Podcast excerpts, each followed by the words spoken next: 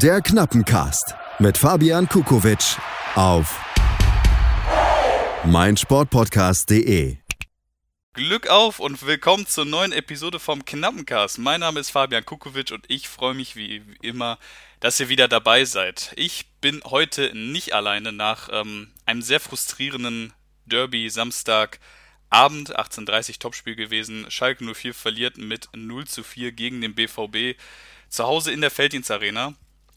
Ja, mein Gast heute, äh, wer sich mit Twitter ein bisschen auskennt, der äh, wird den Namen zumindest schon mal, denke ich, gelesen haben. Ähm, wenn nicht, den werden wir den netten Herrn gleich näher bringen. Ich freue mich sehr, dass du dabei bist. René, hallo, hallo. Hi, Glück auf. Ähm, Servus. Ja, ich hoffe, du hast das Wochenende gut überstanden. ja, äh, wir kennen uns privat ja ein bisschen und äh, ich habe schon ein bisschen durch die Blume klingen lassen. Ich war am Wochenende echt schlecht gelaunt. Äh, lag natürlich zum großen Teil wie immer am Fußballwochenende. Es, es ist wirklich, es ist wirklich nicht einfach gerade, kann man nicht anders sagen. Ich weiß nicht, wie ja. hast du's, wie hast du das Wochenende überstanden? Ja, man versucht es ja nicht so an sich ranzulassen, weil man weiß ja irgendwie, was kommt, aber beim Derby ist es schon nochmal eine andere Nummer, also das tut schon weh. Da kann man das, das kann man, da kann man nicht, das kann man nicht kleinreden. Schon was man aber, pass auf, was man aber kleinreden kann, ist äh, die Leistung. Das wollen wir aber auf gar keinen Fall. Wir kommen aber erstmal kurz darauf zu sprechen, wie haben wir in dieser Lockdown-Zeit, es ist ja nicht das erste Derby, was ohne Zuschauer stattfindet, das war, glaube ich, das dritte, genau, Rückrunde letzte Saison und jetzt äh, ja. Rückrunde diese Saison. Ähm, ich glaube, wir sind jetzt auch in einem guten Flow. Ich glaube, erstes Spiel 0-4 verloren, das zweite 0-3 und jetzt wieder 0 4. Ist bei dir denn trotzdem irgendwie eine gewisse spezielle Atmosphäre, sagen wir mal Derby-Atmosphäre aufgekommen? Schwierig. Also normalerweise wäre es, also ich war ja bei den Derbys davor immer im Stadion, von daher ist es irgendwie ein krasser Vergleich. Ähm, bei dem Derby nach dem Lockdown, das war auch dann direkt das erste Bundesligaspiel nach der Bundesligapause ähm, im, im, im Frühling letztes Jahr oder im Sommer. Ähm, da war nochmal so ein bisschen Stimmung da, weil es halt dann das erste Spiel wieder war und ein bisschen Vorfreude war schon da. Aber ich bin ganz ehrlich, jetzt bei dem Spiel jetzt am Samstag nicht wirklich. Ich wohne ja jetzt auch nicht in der Region, das heißt, ich bekomme das ja jetzt auch nicht mit, wenn Leute da irgendwie ihre Schalke-Fahnen raushängen oder so. Ähm, von daher nicht wirklich irgendwie im Vorfeld der Partie, aber natürlich dann so, wenn, wenn du dann so die Startaufstellung siehst und so in der Stunde vor Anpfiff kommt dann schon das Kribbeln hoch. Hm, ich komme ja auch nicht direkt aus der Region, aber ich muss schon sagen, ähm, dass ich, es ist natürlich nicht zu vergleichen mit äh, den Derbys davor, beziehungsweise äh, Derbys mit Zuschauern. Ich äh, war leider noch nicht so glücklich im Stadion beim Derby dabei sein zu können, aber es ist doch ein gewisses, ein gewisses Kribbeln auf, aufgekommen. Ich weiß nicht mal genau warum. Ich meine, wir haben ein Spiel gegen äh, Hoffenheim gewonnen mit 4 zu 0, ähm, was, also im Nachhinein jetzt, wo wir ein paar Wochen, äh, ein paar Wochen später sind, kommt es einem so vor, als wäre es irgendwie, ja, als wäre das schon total weit in der Ferne zurück, aber dabei ist das gar nicht so lange her. Ähm, mhm. Trotzdem hatte ich irgendwie die Hoffnung, irgendwie vielleicht Derby, es geht vielleicht immer was, ja, gerade ähm, wenn wir zum Vergleich nehmen die Saison 2018, ähm, wo dann ich glaube, genau, 4 zu 2 ging das Spiel dann aus, wo wo die, die Quoten, die Chancen ja ähm, um einiges ja, krasser waren, gegen uns waren. waren. Wir waren über 40 Punkte hinter denen. Also die, die Differenz zwischen Schalke und Dortmund in der Tabelle war nie größer als bei dem Spiel. Mm, und obwohl diese Stimmung aufkam, ja, es, es, es ist und bleibt nun mal ein Geisterspiel. Und mh, mm, Derby ohne Fans wird nie den Charakter und die, die Dynamik eines Derbys haben, wie es sonst der Fall ist. Trotzdem wollen wir versuchen, das Spiel so gut wie möglich zu beleuchten. Ähm, mal ganz abgesehen von taktischen Aussagen, weil letzten Endes Schalke 04 verdient diese Niederlage, ver verliert dieses Spiel verdient auch mit 4 zu 0. Oder was sagst du? Ähm, was man grundsätzlich zu Geisterspielen sagen kann, ist, ähm, dass das ist so ein Eindruck, den ich gemacht habe und die Tabelle bestätigt das auch so ein bisschen. Ähm, wenn du keine, wenn du, wenn dieser, wenn der Faktor Fans im Stadion wegfällt, dann gewinnt im Endeffekt meistens die Mannschaft, die die bessere Sport, die mehr sportliche Qualität hat. Das ist jetzt im Fall von Schalke vielleicht ein bisschen krass, weil wir sind nicht so schlecht besetzt, wie wir dastehen. Aber das ist in den Derbys zumindest relativ deutlich geworden, weil das Dortmund die bessere Mannschaft hat als wir, ist offensichtlich. Ähm, und ja, zum Spiel an sich, ich denke, die Niederlage ist hoch verdient. Äh, wir hatten, wir hatten in den ersten fünf Minuten, oder nicht in den ersten fünf, die erste Hälfte war sogar in Ordnung bis zum bis zum 1 zu 0, wenn ich, das richtig, wenn ich mich richtig erinnere. Und in der zweiten Hälfte sind wir ganz gut aus der Kabine gekommen, aber ähm, ja, insgesamt war Dortmund die bessere Mannschaft. Und ich würde auch sagen, über 90 Minuten betrachtet, waren sie auch vier Tore besser als wir. Hm, ich gehe auch insofern mit, dass die erste Hälfte defensiv definitiv in Ordnung ging. Also ähm, wenn man auch, man muss sich einfach mal die Verletznisse auch anschauen, äh, ohne das jetzt als Ausrede zu verwenden, aber Salif Sané, Matja Nastasic kurzfristig, äh, Skodran Mustafi fallen aus, äh, Kilian Ludewi für die Außenbahn ist auch schon länger äh, ausgefallen. Dafür, dass dann Malik Schau und Bastian Ochipka in der Innenverteidigung gespielt haben, war das defensiv echt eine gute Angelegenheit und äh, auch Ochipka kriegt sehr viel äh, Gegenwind von den, äh, vom eigenen Fanlager oft ab. Hat es aber in der Innenverteidigung, klar, beim 2-0 von Haaland muss er, muss er näher dran stehen, aber auch der Fehler beginnt da äh, weiter vorne. Jane Sancho wird dort bei der Vorlage ja quasi gar nicht angegangen. Ähm, hat aber in der ersten Hälfte durchaus solides Spiel gemacht als Innenverteidiger. Ähm, ja, das war auch mein optischer Eindruck. Allerdings habe ich dann mal auf die Statistik von dem Spiel geschaut und da stand, dass Ochipka in der ersten Hälfte keinen einzigen Zweikampf gewonnen hat.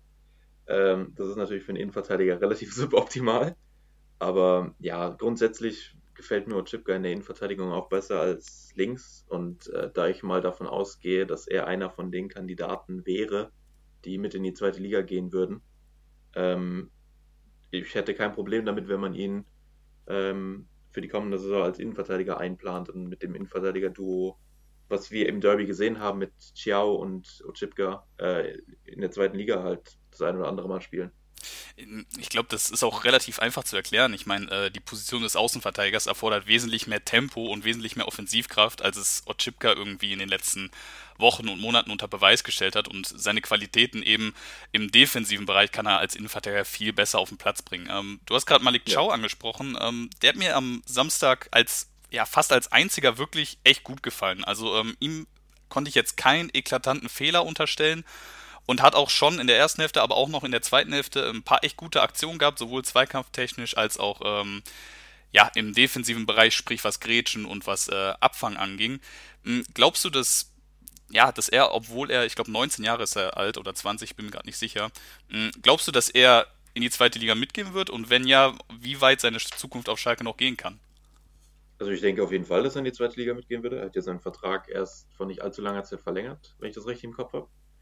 Und ähm, es ähm, würde auch Sinn für ihn machen, weil natürlich ist er hochtalentiert. Natürlich werden da im Sommer bestimmt auch ähm, diverse Clubs aus, aus der Bundesliga dran oder vielleicht auch aus dem Ausland. Ähm, die Frage ist halt, ähm, inwie, äh, inwiefern würde er bei diesen anderen Vereinen spielen? Äh, bei uns würde er in der zweiten Liga auf jeden Fall gesetzt sein. Ähm, würde vielleicht auch schon in eine Führungsspielerrolle reinwachsen im Laufe der Saison. Und ähm, der ist auch immer aus der, der aus der Region kommt, kommt ja aus der eigenen Jugend, von daher ist er mit dem Verein schon verbunden. Ich denke, das würde schon Sinn machen, wenn er, wenn er, wenn er uns für mindestens mal eine Saison in der zweiten Liga erhalten bleibt. Und danach können wir mal schauen. Aber so wie der zuletzt gespielt hat, das macht echt Lust und ähm, ist schon einer der, der ja, Hoffnungsschimmer bei Schalke, sage ich mal, was, was die Zukunft angeht. So viel auch zu den positiven Eindrücken vom Spiel auf Schalker Seite. Ähm, über die Dortmunder brauchen wir gar nicht so viel reden, denke ich. Ähm, da ist dann einfach die, die individuelle Qualität, die Dortmund auf dem Platz gezeigt hat, natürlich enorm. Ähm, Tore von Haaland und äh, auch von Sancho sind an sich gar nicht so die Kunst gewesen, fand ich. Ähm, Sancho nach einem individuellen Fehler von Stambuli, auch ein Ball, den ein guter Bundesliga-Torwart halten kann. Äh, das verlange ich von Langer gar nicht als äh, dritter Torwart mit, ich glaube, war das sein drittes Bundesligaspiel? Auf jeden ja. Fall ähm, im weiten Einstellungsbereich. Und er kam kalt rein. Also genau. er hat sich ja nicht wirklich aufgewärmt. Also macht man, kann man keinen Vorwurf machen. Genau. Ähm, Tor von Haaland würde auch von, ja, von einem erfahrenen Innenverteidiger vielleicht besser verteidigt werden. Am Ende schlägt sich da einfach die Qualität durch und äh, ja, wie wir schon am Anfang gesagt haben, Dortmund verdienter Sieg. Äh, ob er dann am Ende zu hoch ausgefallen ist, ähm, ist, glaube ich, dann am Ende aus Schalker Sicht auch relativ egal. Das Torverhältnis ist sowieso schon sehr, sehr angeschlagen. Kommen wir mal zur für die Schalker Seite eigentlich interessantere Nachsicht beim Spiel. Ähm, nach dem Spiel ist es auf Schalke doch außerhalb, ja, manche würden sagen, mehr abgegangen als auf dem Platz dann selber.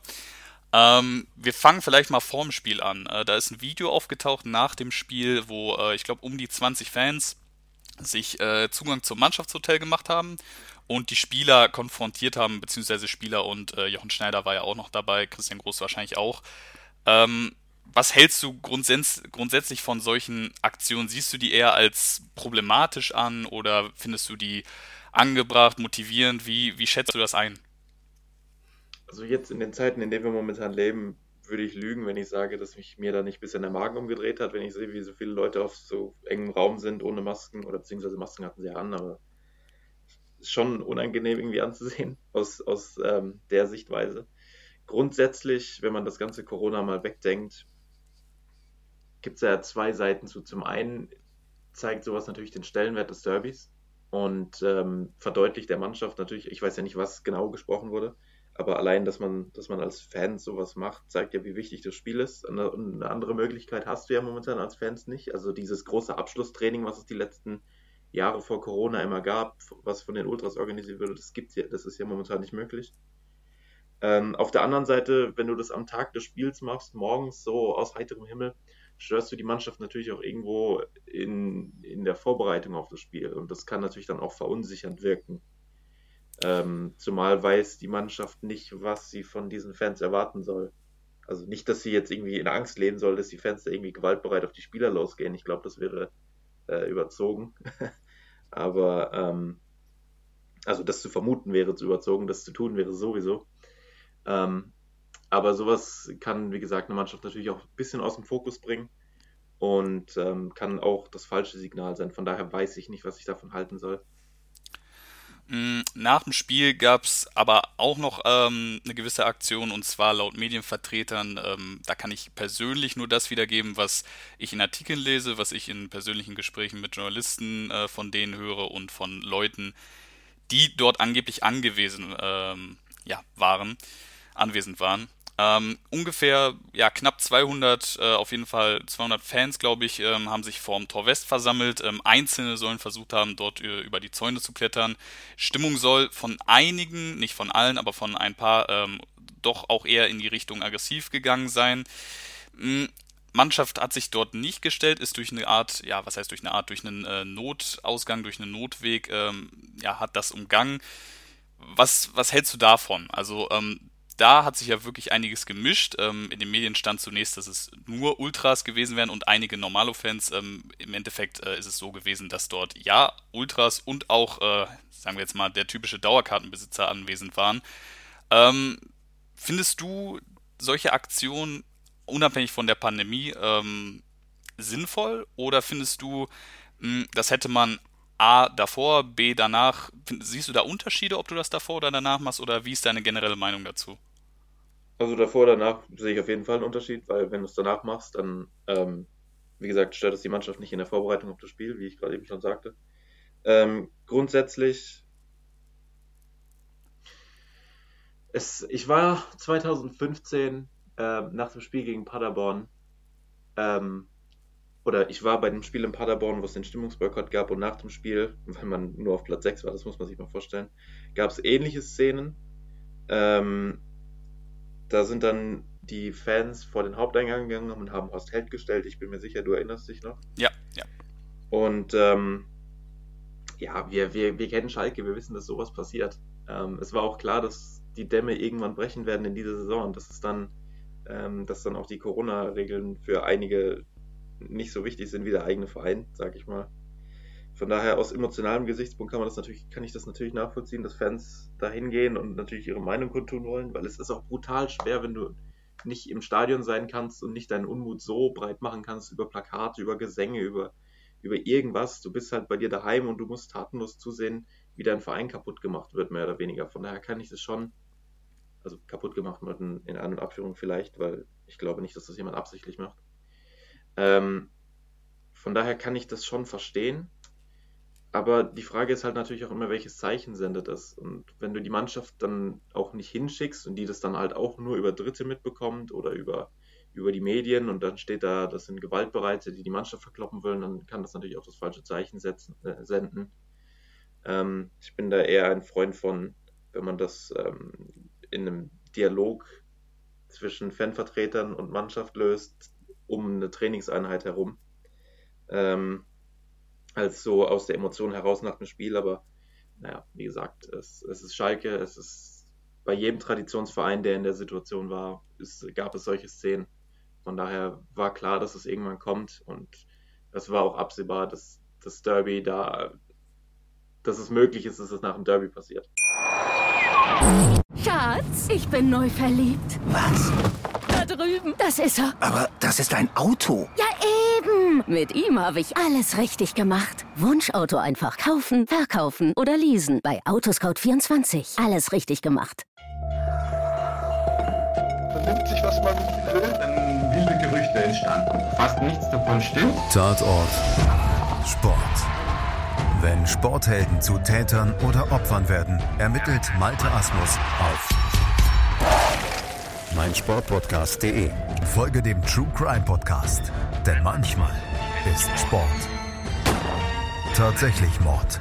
Nicht nur für Sportfans.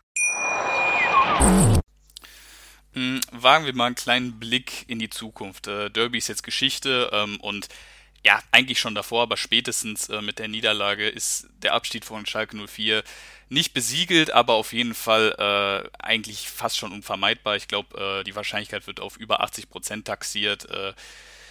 Es ist schon sehr unwahrscheinlich, dass Schalke 04 sich da nochmal raus, äh, rauskämpfen kann.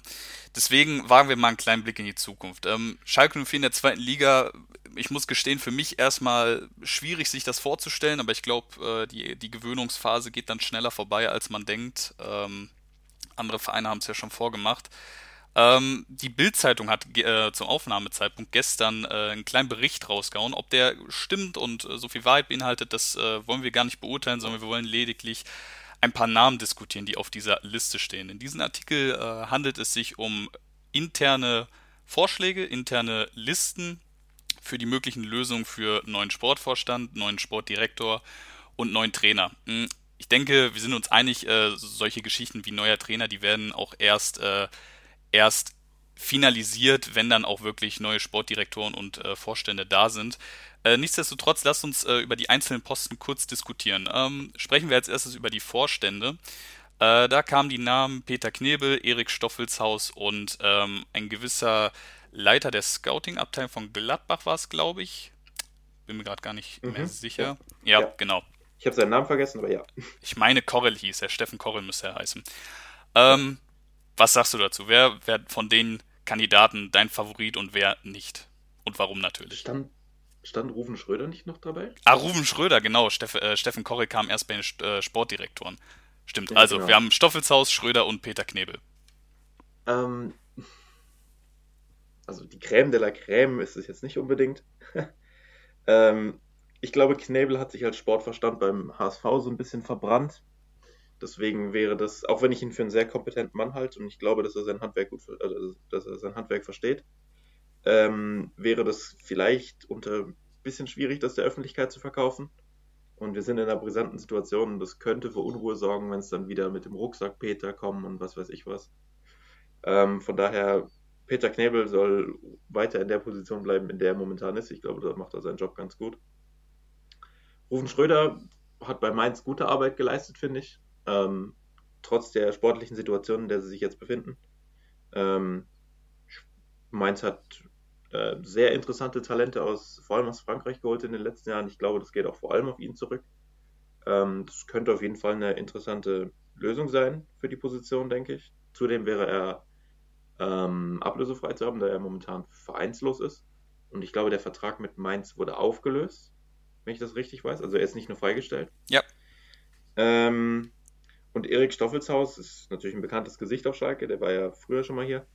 Äh, wobei ich ehrlich sein muss, ich war ein bisschen klein, als er auf Schalke war. Ja, war als meine, Assistent von äh, Andreas Müller, meine ich, äh, damals äh, auf Schalke gewesen. Genau, das heißt, ähm, 2009 hat er dann aufgehört, bevor dann Felix Magath kam, wenn ich das richtig im Kopf habe. Da war ich noch ein bisschen klein, da habe ich das vielleicht noch nicht ganz so verstanden wie jetzt. Von daher ähm, kann ich seine Arbeit bei Lokomotiv Moskau vielleicht sogar ein bisschen besser beurteilen als die bei Schalke damals. Und da hat er einen guten Job gemacht. Moskau, gegen die haben wir in der Champions League spielen dürfen. Dementsprechend ähm, heißt es automatisch, dass er seinen Job relativ gut gemacht hat, weil Lokomotiv Moskau ist jetzt auch nicht unbedingt ein Verein, den du jedes Jahr in der Champions League siehst. Ähm, ja, ich glaube, Stoffelshaus und Schröder wären da die, die meine, meine Favoriten auf den Posten. Ähm, wobei ich ehrlich sein muss, Schröder würde mir etwas besser gefallen, weil Stoffelshaus hat so das Potenzial zu, oh ja, wir holen ihn zurück, weil Stallgeruch und so und ich weiß nicht, ob uns das so viel weiterbringt. Also äh, neue Impulse wären mir lieber als Stallgeruch, bin ich ganz ehrlich. Ja, sehe ich, sehe ich ähnlich. Also ähm, ich finde, Peter Knebel macht seinen Job ähm, in der Knappenschmiede wirklich echt gut. Ich glaube, seit 2018 äh, ist er da und äh, in seiner Amtszeit wurden da einige Talente hochgeholt, wurden auch einige Summen in die Hand genommen für äh, jüngere Spieler und das ist ja auch äh, ganz klar der, We äh, der Weg, den Schalke 04 in der Zukunft gehen muss. Ich denke, ähm, da wird, mir die Mehrheit zustimmen mit dem Potenzial, was man da hat in dieser Institution.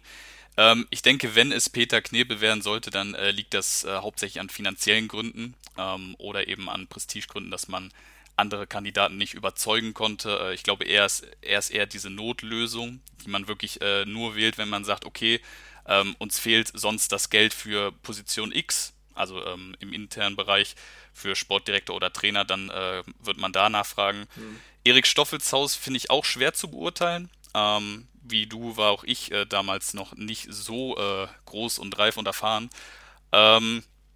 Glaube aber auch, dass er gar nicht so viel Lust darauf hat. Ich glaube, äh, die Kombination, die man oft liest, Stoffelshaus, Tedesco, die ist ein, ich glaube eher, dass die in Richtung Wunschdenken geht. Ähm, glaube auch viele vergessen, dass äh, Tedesco bei Spartak Moskau und äh, Stoffelshaus bei Lokomotiv Moskau unter Vertrag war. Ich glaube, viele vermischen das oftmals. Ähm, bei ihm wäre es natürlich, glaube ich, rein dieser Bonus. Ähm, er kennt den Verein schon. Er war dort schon mal äh, für eine Zeit lang aktiv, in einer äh, relativ erfolgreichen Zeit. Und ähm, die Frage ist dort eher, hat er andere Angebote? Ich glaube, ähm, dass, dass er, wenn er nur von Schalke ein Angebot unterbreitet bekommt, dass er dort eher drüber nachdenken würde, als wenn er jetzt andere Optionen hätte. Äh, Ruben Schröder sehe ich auch wie du äh, echt positiv. Also hat mich auch damals gewundert, dass äh, Mainz 05 sich von ihm getrennt hat, weil äh, ich auch den Trend bei Mainz rein vom, vom Kaderpotenzial echt äh, positiv sehe. Also äh, Spieler wie äh, Boetius, wie Kunde, wie Niakate, Mateta, das sind alles äh, Spieler, die auf äh, sein Konto gingen. Und er war ja auch vorher schon äh, bei Mainz aktiv als äh, Sportdirektor, bevor er dann äh, nach dem Abgang von Christian Heidel befördert wurde. Also ich halte auch sehr viel von ihm, nur bei ihm sehe ich auch das Potenzial, ähm, dass Schalke eben wieder eine Nummer zu groß ist und von den Fans sowie von dem Umfeld ein bisschen aufgefressen wird. Ich glaube, da liegt der Vorteil eher bei äh, Stoffelshaus, vielleicht sogar auch bei Knebel, weil die so ein Umfeld schon mal, schon mal erlebt haben. Ähm, wie gesagt, von der reinen Qualität her sehe ich Ruben Schröder da auch als meinen Favoriten, aber ich glaube, dass die, dass es sowieso eine schwere Entscheidung wird. Man kann auch das Umfeld nicht ganz vorhersagen. Ich glaube, dass äh, das Umfeld in der zweiten Liga rein medial äh, ein bisschen anders ist, ob positiv oder negativ äh, im Vergleich zur ersten Liga, ob da der Druck vielleicht größer ist. Wobei man ja sagen muss, äh, Jonas Bolt ist jetzt auch schon äh, äh, nicht mehr in seinem ersten Jahr bei Hamburg. Also das muss man einschätzen, inwiefern da der Druck größer oder, oder geringer ist. Ähm, aber Ruben Schröder auf jeden Fall ein Mann, dem ich zumindest mal mein Vertrauen schenken würde. Soweit würde ich schon mal gehen. Kommen wir kurz zu den Sportdirektoren. Da haben wir ein paar Namen, die, die für den Laien vielleicht erstmal äh, unbekannt sind. Da haben wir einmal, ich hoffe, ich spreche, ich spreche ihn richtig aus, Rachid Azusi von Greuther Fürth, äh, Benjamin Schmedes, junger Mann, äh, erst 35 Jahre alt von VfL Osnabrück und äh, eben gerade genannter Steffen Korrell, der aktuell als, äh, glaube ich, Chef-Scout oder Leiter der Scouting-Abteilung bei Borussia Mönchengladbach unter Vertrag steht. Was ist deine Einschätzung zu den dreien? Ähm, ich verfolge die äh, zweite Liga ehrlich gesagt nicht so sehr. Dementsprechend kann ich zu Schmedes nicht so viel sagen. Ähm, was ich aber gehört habe von Leuten, die sich mit Osnabrück auseinandersetzen, ähm, ist, dass er da gute Arbeit macht. Ich glaube, das sieht man auch an, den, an, an der Entwicklung des Vereins aus der dritten Liga hoch und jetzt inzwischen etablierter Zweitligist. Ähm, von daher jemand, der die zweite Liga kennt, das ist auf jeden Fall hilfreich. Ähm, das könnte ein guter Fit sein, denke ich. Also ausgehend von dem, was ich über ihn weiß. Ähm, wie hieß der Herr von Bielefeld nochmal? Äh, von Fürth meinst du? Azusi war das. Rachid Azusi. Ja, ähm, auch da ähnliches. Fürth hat sich sehr gut entwickelt in den letzten Jahren.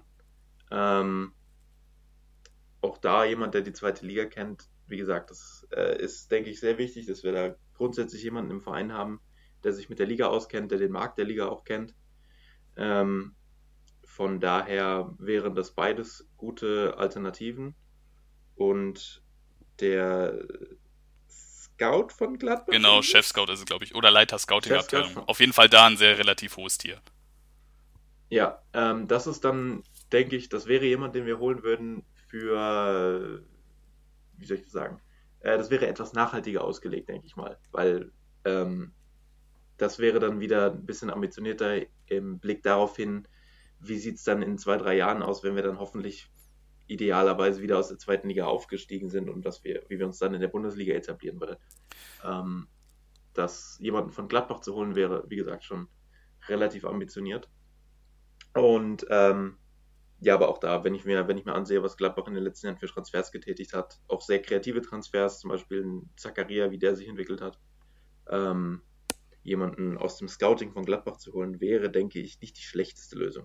Von daher, alle drei wirken kompetent, denke ich mal äh, wären alles drei, glaube ich, gute Verstärkungen für, für den Verein. Ähm, einen wirklichen Favoriten habe ich jetzt nicht, weil ich die drei Herren ehrlich gesagt nicht genug kenne. Und ich äh, bilde mir ehrlich gesagt nur ungern ein Urteil über Leute, die ich nicht, mit denen ich mich nicht gut auseinandergesetzt habe. Aber ähm, ja, so rein oberflächlich betrachtet wirken alle drei ähm, als, oder wirkt es so, als wären alle drei eine gute Verstärkung. Hm, ich sehe auch den Vorteil, wie du schon gesagt hast, ähm, gerade bei Asusi und Schmedes, dass die sich eben schon in der Liga auskennen. Ähm, ich glaube, als Laie kann man sich gar nicht so ganz vorstellen, ähm, dass schon die Lage in der zweiten Liga, rein was den Markt und äh, was das Umfeld angeht, wirklich nicht mit der ersten Liga eins zu eins zu vergleichen sind. Ähm, da sehe ich den Vorteil schon bei den zwei. Ähm, ich glaube, dass bei dem Modell ähm, Steffen Korrell, also dem äh, Chefscout von Gladbach, ich glaube, da schaut man sich so ein bisschen beim VfB Stuttgart was ab, die ja auch äh, Sven Mislint hat vom, äh, vom FC Arsenal, nicht vom BVB, sondern vom FC, äh, FC Arsenal geholt haben, ihn auch befördert haben in der Hinsicht, also eine Position weiter oben als Sportdirektor. Und wo der Weg bis dato ja ganz gut funktioniert. Ähm, natürlich kann man nicht sagen, okay, das funktioniert in Stuttgart, also funktioniert das auf Schalke auch. Äh, da haben wir genug Beispiele gehabt, wo das nicht funktioniert hat. Ähm, aber ich sehe da doch Parallelen zu dem Weg. Ähm, ich sehe da auch natürlich die Vorteile. Ich glaube, wenn du auf, Glab äh, auf Gladbach, sage ich schon, wenn du bei Gladbach arbeitest, ähm, gerade unter Aufsicht von Max Eber, mit dem du dann äh, auch öfters wahrscheinlich Kontakt hast, dann machst du gute Erfahrungen, dann bist du wahrscheinlich auch nicht schlecht qualifiziert. Ähm, das dachte ich allerdings auch damals bei Jochen Schneider, als der von äh, Leipzig zum ja. FC Schalke kam. Deswegen fällt der Faktor für mich nach der Erfahrung auch ein bisschen weg. Hm, ich bin gespannt, für ja. wen man sich da entscheidet. Ähm, ich glaube, es ist auch leichter gesagt als getan, äh, mal eben den Chef-Scout äh, vom Borussia Mönchengladbach loszueisen in den Zeiten, in denen sie sich gerade befinden. Ich glaube, Gladbach mit einer der Vereine in Deutschland, der sich im Vergleich der letzten, äh, wann war die Relegation, vor zehn Jahren, mit am besten ja. entwickelt hat, wahrscheinlich mit Eintracht Frankfurt. Ja. Ähm, und außerdem äh, verliert Gladbach mit Rose im Sommer seinen Trainer, von daher denke ich nicht, dass sie noch mehr Leute großartig hergeben wollen. Ja. Ähm, Gut, dann haben wir noch die Trainerkandidaten ganz kurz. Schatz, ich bin neu verliebt. Was? Da drüben. Das ist er. Aber das ist ein Auto. Ja, eben. Mit ihm habe ich alles richtig gemacht. Wunschauto einfach kaufen, verkaufen oder leasen. Bei Autoscout24. Alles richtig gemacht. Ganz kurz. Ich glaube, ich weiß deine Antwort schon, bevor ich dich frage, trotzdem äh, mache ich das natürlich. Wir haben Steffen Baumgart vom FC Paderborn, wir haben Domenico Tedesco vom, ja, von Spartak Moskau, beziehungsweise sein Vertrag läuft eben aus äh, im Sommer äh, dieses Jahres. Und vereinslos äh, Dimitrios Gramotzes zuletzt äh, bei Darmstadt 98 unter Vertrag gewesen. René, sag an. Tedesco wäre natürlich ein Traum, ne? ähm, ich, ich glaube, jeder, der mich kennt, weiß, dass ich ein Riesenfan von Domenico Tedesco bin. Ähm, es hat sich, ich habe ich hab seinen Weg nach Schalke auch weiter verfolgt. Ich habe mir gelegentlich sogar Spartak-Spiele angesehen. Ähm, er hat gelernt aus seinen Fehlern, die er in der Saison 18-19 gemacht hat. Ähm, er ist einen Schritt weiter und deswegen denke ich, ist er auch zu gut für uns, denke ich. Ähm, also von einer Mannschaft, die in Russland um die Champions League spielt, zu einem Zweitligisten zu gehen, wäre schon ein Riesenrückschritt für ihn. Ähm, ich denke, er ist eine Trainerstation, äh, eine gute ähm, Trainerstation davon entfernt, einen Topverein zu trainieren. Und deswegen wäre Schalke für seine Karriere ein wirklich großes Risiko. Deswegen würde ich ihm davon abraten, äh, nach Gelsenkirchen zurückzukehren, auch wenn ich es mir natürlich sehr wünschen würde. Ähm, und ich kann mir trotzdem vorstellen, dass er es am Ende tut, eben aus Verbundenheit zu Schalke und weil Jochen Schneider weg ist, der ihn rausgeschmissen hat. Und ich glaube, sein Verhältnis zu ihm ist relativ angespannt. Ähm, ja, und die anderen beiden, äh, Baumgart ist, glaube ich, die wäre, glaube ich, ein sehr, sehr guter Fit. Äh, hat bei Paderborn hervorragende Arbeit geleistet in den letzten Jahren, kennt die Liga auch. Ähm, ist jemand, der von seiner Persönlichkeit auch her perfekt zu Schalke passt, denke ich. Und ähm, ja, ähm, spielt offensiven Fußball bei Paderborn. Das ist auch etwas, wo, wonach wir auf Schalke seit Jahren gelächzt haben. Und das ist auch was, was wir in der nächsten Saison in der zweiten Liga brauchen werden, da wir in die meisten Spiele wahrscheinlich ähm, als Favorit gehen werden. Ähm, und ähm, Gramozis war ja mit uns schon im Gespräch nach der Entlassung von David Wagner und nach der Entlassung von Manuel Baum. Ähm, auch er hat bei Darmstadt sehr gute Arbeit geleistet, wobei ich das nicht so eng verfolgt habe wie ähm, Tedesco und Baumgart natürlich. Ähm, ist auch jemand, der aus, der aus der Region kommt, der dementsprechend auch ähm, ein bisschen ein Gefühl für das Umfeld von Schalke 04 hat. Ähm, auch das wäre, ich glaube, das wäre von den drei die wahrscheinlich günstigste Lösung oder die preiswerteste Lösung. Ähm, von daher, alle drei wären, glaube ich, gute, gute Lösungen. Tedesco wäre mein persönlicher Favorit, auch wenn ich ihm persönlich abraten würde. Und ich glaube, Baumgart wäre einfach ein, ein guter Fit. Hm, ich glaube, bei den Trainerkandidaten, wenn wir äh, dem Bericht einfach mal äh, glauben wollen, sieht man ein ähnliches Muster wie bei den Sportdirektoren. Du hast ähm, zwei Trainer, die viel Erfahrung in der zweiten Liga haben, mit Gramozis und äh, Steffen Baumgart, die relativ günstig zu haben wären und auch ja einfach die nötige Erfahrung für so ein, äh, für so ein Zweitliga-Jahr oder eben eventuell auch mehrere haben. Äh, und eben Domenico Tedesco, der so jung ist und wobei Gramozis auch noch ein junger Kerl ist, aber eben noch nicht mit den, den Erfahrungswerten, die äh, Domenico Tedesco aufweisen kann. Äh, mit Tedesco eben. Und Tedesco, nicht vergessen, Tedesco hat bei Aue in der zweiten Liga auch schon trainiert. Stimmt, stimmt, stimmt. Ähm, wobei ich sagen würde, dass äh, die Lösung Tedesco doch auch eher äh, auf Langfristigkeit ausgelegt ist. Ich glaube nicht, ähm, zumindest ist das so ein bisschen mein Gefühl, dass äh, Kandidaten Gramozis und Baumgart äh, geholt werden nach dem Weg, okay, mit euch wollen wir langfristig auch äh, in der ersten Liga wieder äh, uns stabilisieren, sondern ich glaube eher, die sind dann eher, okay, Mission Aufstieg und danach schauen wir weiter. Ich glaube, bei Domenico Tedesco ist, ist das ein anderer Ansatz. Ich glaube, ähm, der Weg ist dann schon eher auf äh, drei, vier Jahre in die Zukunft ausgelegt, äh, wie eben bei den Sportdirektoren auch. Hm, ja. Ich muss allerdings sagen, ich würde mich mit Steffen Baumgart auch absolut identifizieren können. Ich glaube, das ist äh, ein sehr beliebter Trainer, natürlich wegen seinem, äh, wegen seinem, ja, ist einfach ein sehr nicht traditioneller Trainer, aber sagt eben auch äh, Sachen, die Hansi Flick vielleicht nicht so deutlich sagen würde, um jetzt mal einen ganz äh, banalen Vergleich zu ziehen.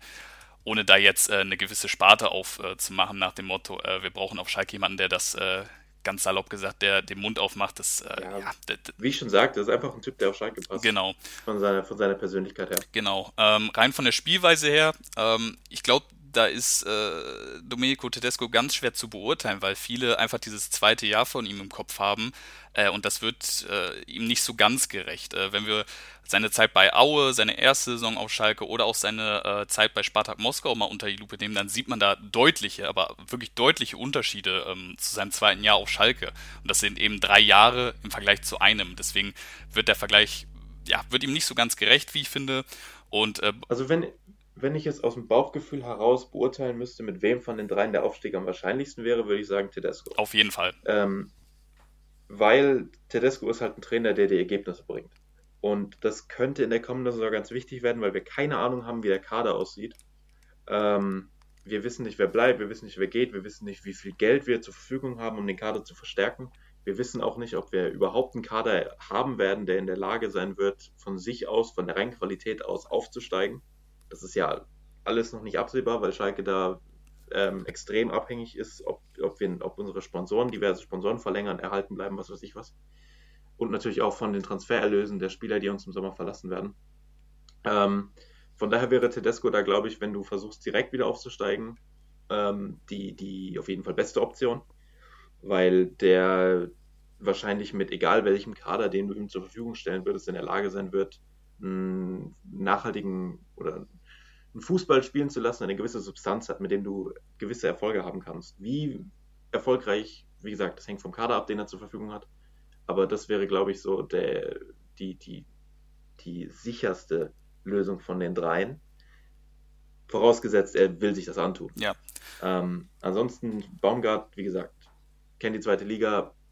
Selbiges gilt für Gramozis. Ähm, Baumgart ist auch jemand, dem ich zutrauen würde, dass er uns in der Bundesliga, äh, sollten wir aufsteigen in den nächsten Jahren ähm, und mit ihm aufsteigen, denke ich, ist er auch jemand, der uns in der Bundesliga wieder ähm, ja, etablieren kann, sage ich mal. Ähm, und wie gesagt, zu Gramozis kann ich äh, nicht so viel sagen. Ich habe mich mit seiner Personalie beschäftigt, aber ich habe ihn jetzt bei Darmstadt nicht so sehr verfolgt. Ähm, aber ja. Ich glaube, ich glaube, wir sind uns einig, äh, wenn Schalke die Möglichkeit haben sollte, Domenico Tedesco zurückzuholen, dann sollte das definitiv äh, die, die präferierte Lösung sein. Und falls ja. nicht, äh, sind Steffen Baumgart und Dimitrios Kamotzis äh, auch definitiv Kandidaten, die, mit denen wir gut äh, durchaus leben können, die eben auch das Profil von äh, diesen Vereinen und dieser Liga widerspiegeln und denen wir es auch durchaus zutrauen, mit diesem, ja, mit dieser Stadt, mit diesem Verein klarzukommen, da sie eben Baumgart aufgrund seiner Art und äh, Gramotzis aufgrund äh, seiner Herkunft bzw. seiner Erfahrung im Ruhrpott da durchaus ja, bestehen können. Also ich schenke diesen Personalien auf jeden Fall allen drei erstmal ein gewisses Grundvertrauen zu. Ja, gut auf den Punkt gebracht. René, auf den Punkt gebracht haben wir auch damit die Folge. Ähm, wir sind jetzt bei knapp ja, über 35 Minuten. Ich hoffe, äh, es hat dir ein bisschen Spaß gemacht. Ja, hat Spaß gemacht. Wie schon, weil ist das letzte, mein letzter Auftritt hier ist ja schon ein bisschen was her. Ich habe schon fast vermisst. ähm, ja, immer, macht immer Spaß mit dir über Schalke zu quatschen. Von daher äh, schön hier zu sein. Danke, dass ich hier sein durfte. Mm, wir verweisen noch kurz auf die äh, Twitter-Kürzel. Äh, René, du hast deins besser im Kopf, deswegen hau bitte raus. Also schwer ist das ja nicht. Äh, René unterstrich und dann 1904. Alles klar. Mich findet ihr unter Kukurani, falls ihr das nicht sowieso schon getan habt. Ähm, ja, hört bald wieder rein auf mein Sportpodcast.de, auf allen äh, Podcatchern, äh, Apple Podcasts, Spotify, überall verfügbar. Ähm, ich freue mich, dass ihr dabei wart und freue mich auch, wenn ihr bald wieder einschaltet, wenn es wieder zum knappen Kasten neu losgeht, nach dem Spiel gegen den VfB Stuttgart. Vielen Dank, Glück auf und tschüss, tschüss. Schatz, ich bin neu verliebt. Was? Da drüben. Das ist er. Aber das ist ein Auto. Ja, eben. Mit ihm habe ich alles richtig gemacht. Wunschauto einfach kaufen, verkaufen oder leasen. Bei Autoscout24. Alles richtig gemacht. Wie baut man eine harmonische Beziehung zu seinem Hund auf? Puh, gar nicht so leicht. Und deshalb frage ich nach, wie es anderen Hundeeltern gelingt, beziehungsweise wie die daran arbeiten. Bei Iswas Dog reden wir dann drüber. Alle 14 Tage neu mit mir, Malte Asmus und unserer Expertin für eine harmonische Mensch-Hund-Beziehung, Melanie Lippisch. Iswas Dog mit Malte Asmus. Überall, wo es Podcasts gibt.